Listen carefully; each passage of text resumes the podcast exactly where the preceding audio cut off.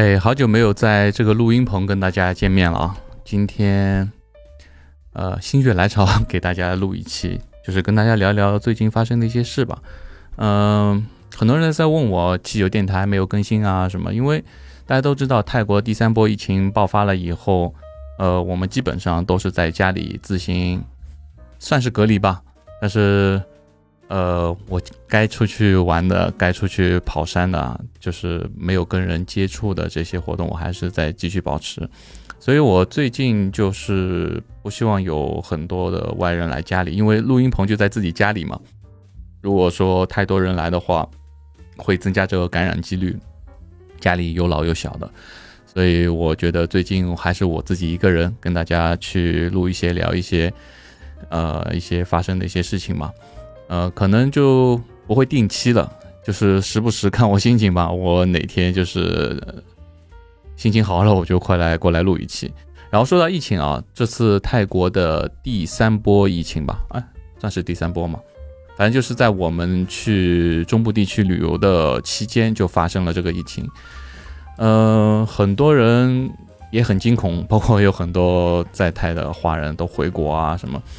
对于我来说，我觉得我已经很平常心的去看待这个问题了。所以很多人来问我这个问题的时候，我说都一年多了，大家都习以为常了。呃，我说的我说的习以为常，不是说不去在乎这个病毒，而是说我们该做的跑保护措施啊什么已经常态化了。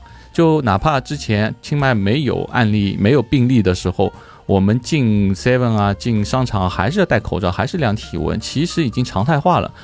我都已经习惯戴口罩了。清迈那么热的天啊，现在三十八九度、四十度的天，我在外面照样是戴口罩，就是也没觉得说特别难受、特别奇怪的这种感受。所以说，我觉得大家就平常心一点吧，也不要过度的解读这个新冠的疫情了。因为我觉得，如果说你我们作为老百姓来说，能做的就是尽量少聚集。呃，不要去人多的地方，尽量少出门，然后勤洗手、戴口罩。呃，做到这点措施了以后，如果你还得到新冠了，不是得到，如果你还感染新冠的话，我觉得就就是天意了吧，那你就从了吧，对吧？也也也没办法了。呃，说到现在最好的一个手段就是疫苗嘛，全世界各地都在打打疫苗。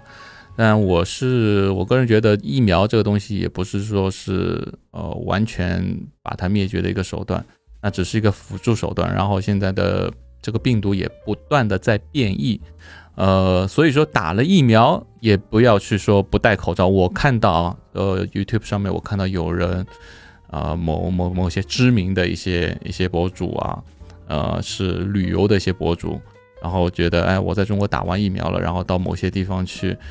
呃，人家看到他，哎，没戴口罩，人家远离远离他，说啊，外国人过来就就稍微注意点。他觉得，哎，你还歧视我？不是外国人都有都有那个新冠的，然后我都打过疫苗了，不是打过疫苗就百分之百安全的。所以说，这个还是自己得注意，打过疫苗你还是得戴口罩，还是得尽量少聚集，对吧？所以大家自己把它。把心态调整好了，我们该过的生活还是得过。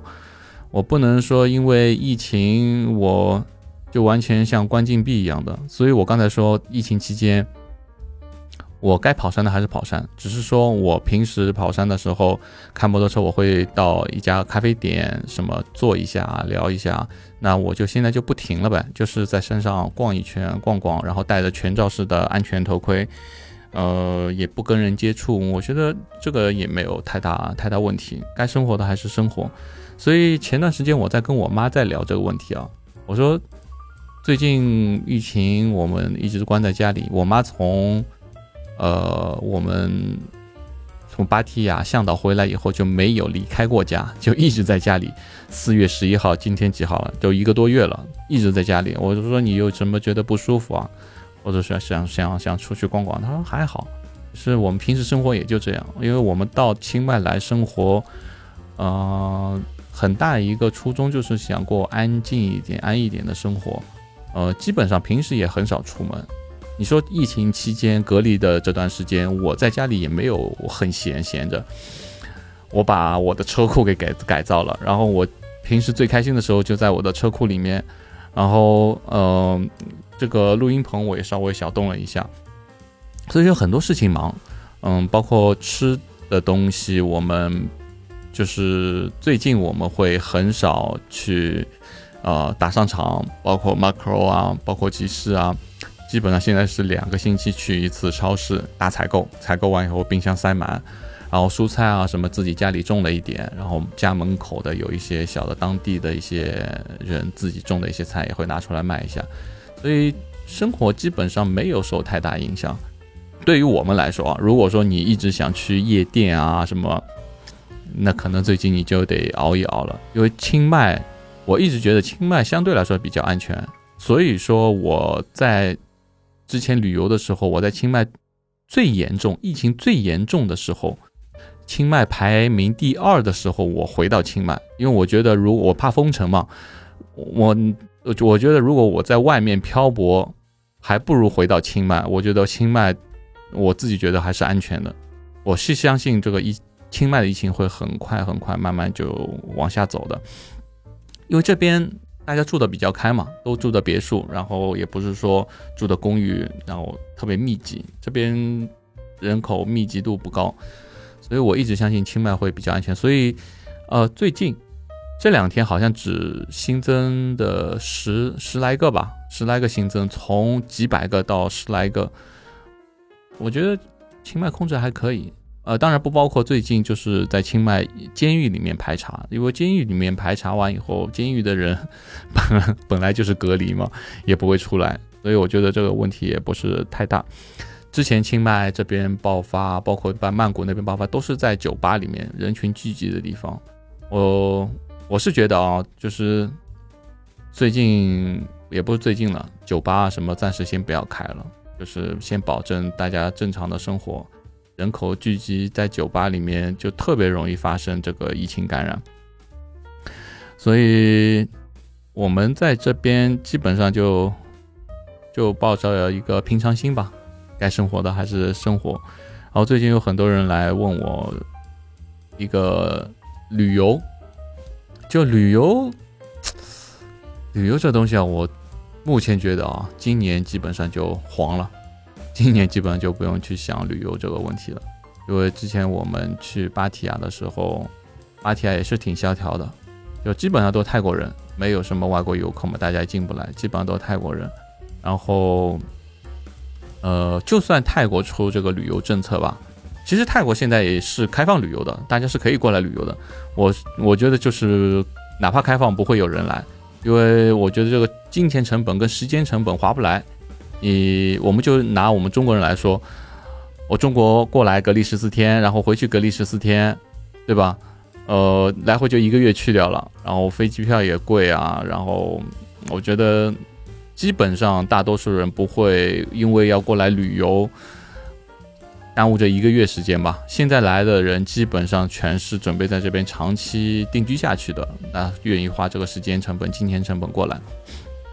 所以说，旅游这个东西，今年就就算了，大家就看看视频吧。因为之前也看到泰国的一些，包括芭提雅、普吉岛啊一些地方，泰国政府是本来是想把。呃，旅游的人过来，不是在酒店隔离，就是在普吉岛上或者芭提雅这边隔离。隔离完以后十四天，你是可以在酒店里面岛上啊玩。隔离完以后，你可以离开去其他府。但是，呃，当地的一些商家，我看有些就觉得不愿意了。我开始想，哎，有什么不愿意？你就是有游客了嘛，旅游可以开始了嘛。后来我去了芭提雅这次旅游之后，我知道了，就是。他们其实当地的一些所谓的内循环已经做得还可以了，就是当地的泰国人都会在那边去玩了，包括一些苏梅岛啊什么，呃，以前相对来说物价比较贵，现在疫情便宜了，他们泰国人也会去玩了，所以他们当地的一些小的餐厅啊生意还不错，就是那些商家担心，万一如果说游客到那边去隔离以后，当地的一些就泰国人就不去玩了，他们这个收入就少了嘛。我觉得也是可以可以理解，所以说旅游这个东西，如果你是非常非常太爱泰国了，然后又有钱又有闲，现在是可以来的。呃，你只要愿意花出这个金钱跟时间的成本，呃，泰国是欢迎你的。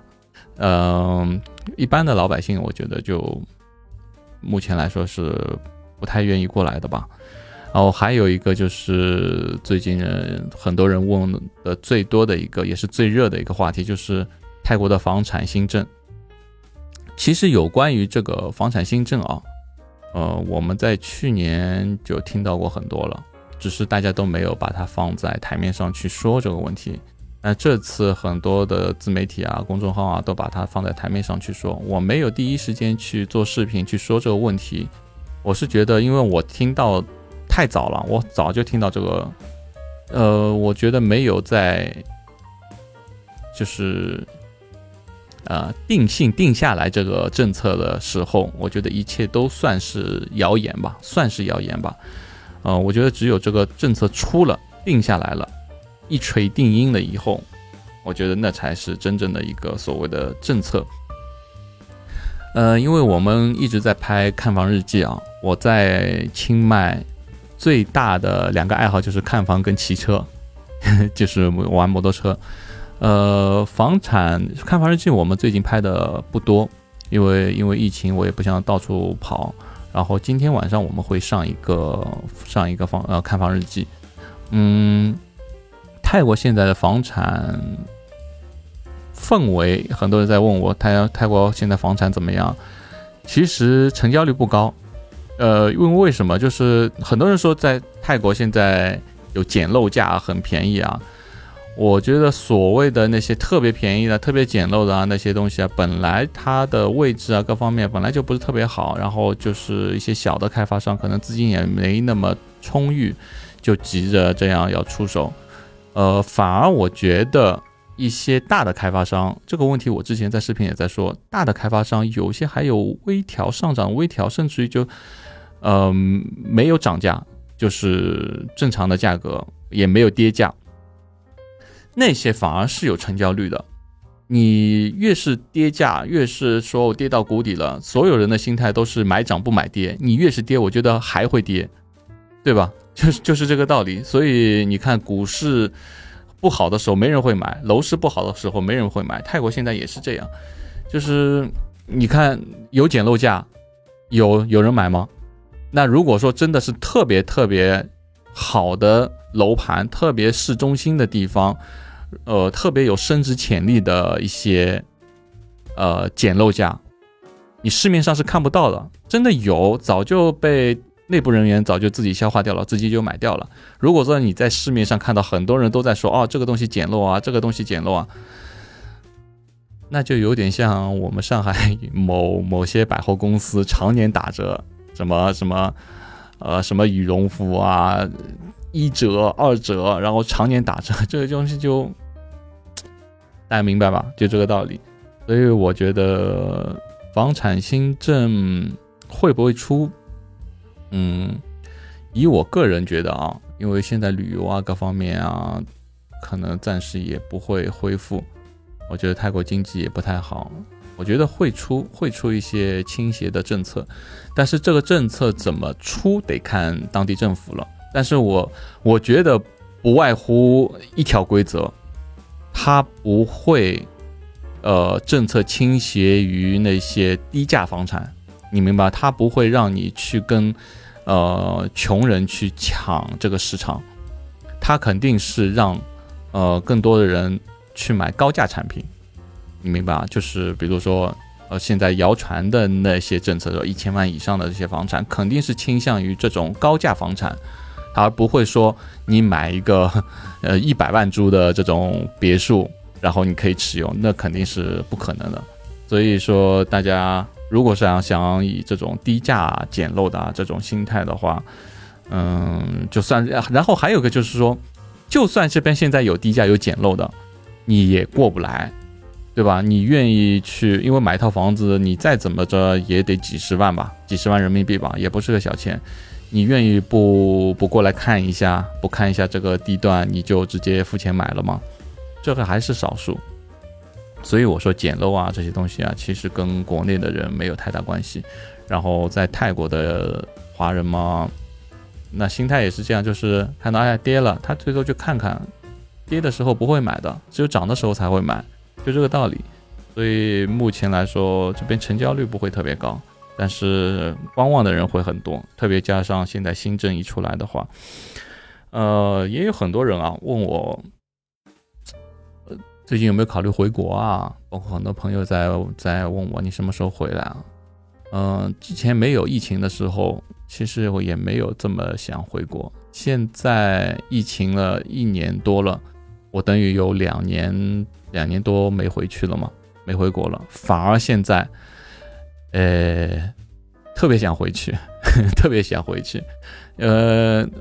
想看看外婆啊，看看阿姨啊，看看家人，然后看看朋友啊，所以这个东西就就很有意思，就是你没有的时候，你就特别想要；你当你随时唾手可得的时候，你就觉得哎无所谓嘛，就是反正我想回去就回去了，反正现在也不想回去。呃，现在的话，我觉得只有等，只有等两边都不隔离，我才会选择回国。否则的话，我不太愿意去花这个金钱跟时间成本。你让我窝在一个宾馆里面隔离十四天，我可能会疯了。然后还有一个问题，我最我想跟大家聊一下啊，就是最近我发现有很多很多的人来清迈，当然了，都是拿的长期签证、陪读签啊，或者带孩子过来读书啊，都是长期签证过来的。然后我发现这一部分人里面有很多人，呃，因为他们会问我这边租房信息啊，各方面嘛。我发现有很大一部分人他是从来没有来过清迈的，第一次来清迈。因为现在来的可能跟以前不一样，以前比如说我要我要定居来清迈或者带孩子过来读书，我会呃先旅游过来一次，考察一下，看一下这环境啊什么样啊。现在你不可能说花个。一个月隔离，然后过来考察一下，基本上都是哦，学校远程面试完以后就直接过来，呃，直接生活了。这样的话，我发现有很多的弊病，就是不止一个啊，很多人在这边来的，特别是女的陪读妈妈，哦，一直在这边哭，我觉得很压抑啊，或者怎么样。我之前就一直不能理解，哎，你。这样的话，你干嘛？你干嘛要来清迈？就是干嘛要出来呢？呃，后来我发现，就是说他从来没来过，然后什么都不了解，可能看视频啊，看一些东西啊，跟他自己心里的预期的落差会特别大，所以说过来可能会很压抑。如果我觉得是这样的话，真的就没必要了。因为你说这样一来一回，清迈在我来之前就每年都有一波来，每年都有一波走，可能就是来泰国太方便了吧？不像比如说移民，就是欧美国家，你要需要很多手续啊，很多金钱成本啊。在这边基本上，因为泰国不是移民国家，你办个签证就可以过来了，所以很多人觉得，哎，我过来不行，我就回去。呃，其中有一个问题就是我说的，就是孩子。如果孩子有些人说我带过来读两年英语，英语练好了，我再回去，再回到体制内，这样孩子会很不适应的。这个问题我说过好多遍，所以我觉得现在如果你要来清迈啊，真的得慎重慎重考虑好，不是说每个人来来这边都特别开心的，不都是像我这样，或者是像我身边朋友这样，我们是非常非常，嗯，enjoy，嗯，怎么说，享受享受在这边的生活，因为我们喜欢这个地方。呃，然后孩子可以在这边读书，老人可以在这边养老，它是一个综合的考量。呃，如果说你纯粹不是说我喜欢清迈，纯粹说我只是带孩子过来读书留学，清迈泰国不是最好的选择。哪怕我我都不是不是说最好的选择，就排前三都不是，因为泰国的教育它不是说在全世界排名前几的，他只是说。我我喜欢清迈，我喜欢在这边生活，然后带孩子过来读书，孩子也挺喜欢的，只是仅此而已。如果说你只是带孩子过来读书的话，那我觉得你可以选择其他国家，真的，同样你是很压抑的情况下，你还不如带他去更好的地方，更就教育质量更好的地方去去学习。呃，另外一点，我就觉得也没必要一定要出来读书吧。就我知道国内有些生活压力啊，包括学习压力是很大。但如果说你只是你因为孩子读书而压抑了自己，我觉得就丧失自己的生活的话，我觉得也没这个必要。你不开心了，也不会带动孩子的情绪，你会你这种负面情绪也会让孩子不开心，对吧？我觉得如果说你不是真的喜欢清迈，不是喜欢泰国的话，嗯，带孩子过来留学不是不是一个很好的选择。嗯，另外一个就是说不要去跟风啊。就是这个问题，我两年前的视频也一直在说，不要跟风，就看别人来。最近来好多人，呃，最近回去也好多人，就是来一批走一批，很多人都是跟风。呃，当然有一批回去的是因为疫情的原原因，还有一批我觉得就是跟风，就就觉得很多哎，很多人去清迈留学啊，就跟我们在国内也蛮好。哎，很多人去报这个某某某某学习班啊，哎，我们也去报，报完以后觉得哎。孩子好像也不太愿意学，好像也没这个天赋。我觉得就不要去跟风嘛，就自己觉得好，你才来，对吧？你跟风的话，你来了以后又一是一一一一堆骂。我我听到我老婆在群里面看到有很多人啊，来刚来了就一一堆骂啊，这个不好，那个不好。那我觉得就。没必要，真的没必要，就是在在自己家里待着挺好的，因为毕竟泰国不是我们自己的国家嘛，对吧？如果你来这边，你还得花签证，你还得签证还得花钱吧，对吧？陪读啊还得花钱，还得租房，还得买房，还得怎么样怎么样，还得花好多钱，然后有些人还得还辞职过来的，我觉得这样的话，就我还是那那那三个字嘛，没必要。另外，如果说有些人想来这边生活，一直在咨询我啊，我需要怎么样怎么样？有些人就觉得我把国内的房子租掉嘛，有些在一线城市，我把国内房子租掉，租掉的租金，然后这边可以一部分租一套房子，然后剩下一部分我就可以在这边生活，吃吃喝喝。因为这边清迈其实说实话就是吃吃喝喝便宜，就是普通的基本生活便宜。如果说你说买家具啊，这这方面啊，其实真就是买这种大件真不怎么便宜。就是你把所有东西都安顿好了以后，你只是吃吃喝喝的话，那其实还挺舒服的。所以说你前期得花一大笔的资金，启动资金。如果你手上没有那一笔钱的话，没有一笔存款的话，我觉得你没办法在这边生活的。因为你前期我刚才说了，就是啊，签证的费用、陪读押金，对吧？你还得租房、孩子的学费，呃，都是费用，都是钱。所以大家也不要把这边想的太简单、跟太快乐，还有成本太低。其实不是，嗯，像我们这样就是已经安定下来了。我觉得是是挺好，但是一开始来的话，你手上，呃，没有点资金，就像我一开始我拍我们这边，呃，之前租房子嘛，租房的那个视频，我们一开始来的时候也是挺省吃俭用的在花钱，因为呃很多地方都要花钱嘛，都省吃俭用。当现在都安定下来以后，就是另外一种生活状态了，嗯。我觉得，如果说大家想来这边生活啊，或者不光泰国吧，我觉得你还得慎重考虑一下，毕竟是，呃，一个移居的行为，你要花费很多的精力啊、金钱啊，到头来如果说你觉得哎不适合的话，这些全是打水漂的，我觉得就没没意思。然后，嗯，包括有时候刚才我像我说的，有些人在这边哭啊、不开心啊。我觉得没必要，对吧？还是那个没必要。反正，嗯，大家根据自己的生活状况，包括经济能力来吧。啊，还有很多人一直在问我，哎，你在这边啊，怎么生活啊？靠什么赚钱啊？怎么？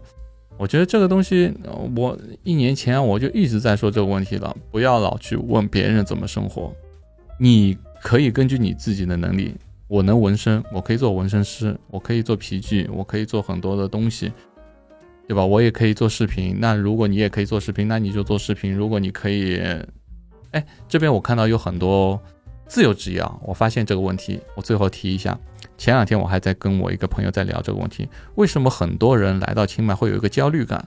为什么我问我我那个朋友，我说我为什么觉得你没有这种焦虑感？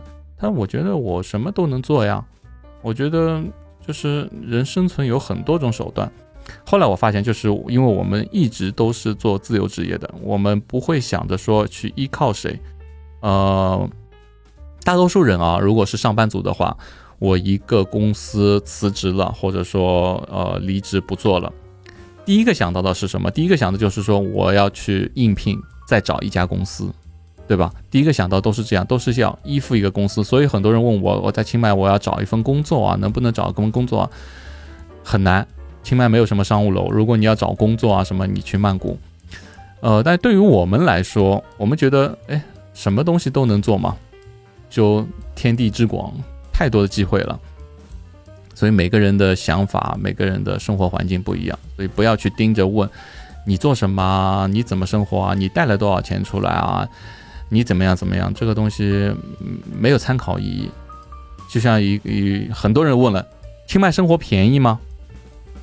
我觉得很便宜啊，但有些人觉得不便宜啊，对吧？那你有些比如说小的地方出来的，觉得。哇，这边房子好贵啊！一栋房子再怎么样也得几十万人民币，几十万人民币，我老家自己也能造一栋了。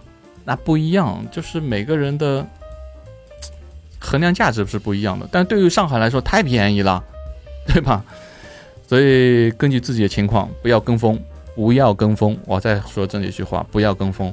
呃，跟风了很容易让自己丧失自我，然后走歪路。好，这期我们先跟大家聊到这吧。如果大家有什么想知道啊、想聊的啊，可以在下方跟我留言，我我我会不定期的跟大家在 Podcast 上面见面。然后我们下期见吧，拜拜。